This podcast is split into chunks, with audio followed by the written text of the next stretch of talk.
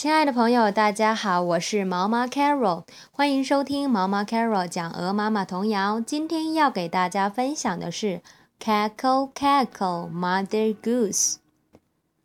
首先呢，我要把今天学习到的词汇给大家呢来读一遍：goose，goose，鹅；feather，feather，羽毛。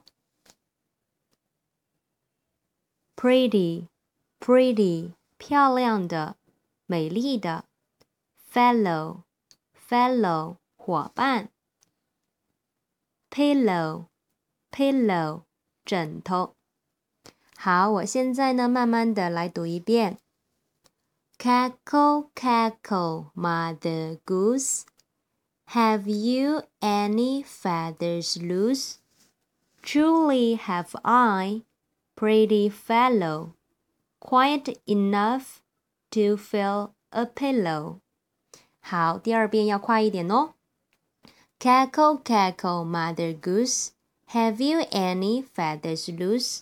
Truly have I, pretty fellow, quite enough to fill a pillow. 好，最第三遍是最快的哦。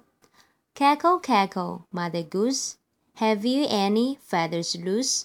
Truly have I, pretty fellow, quite enough to fill a pillow.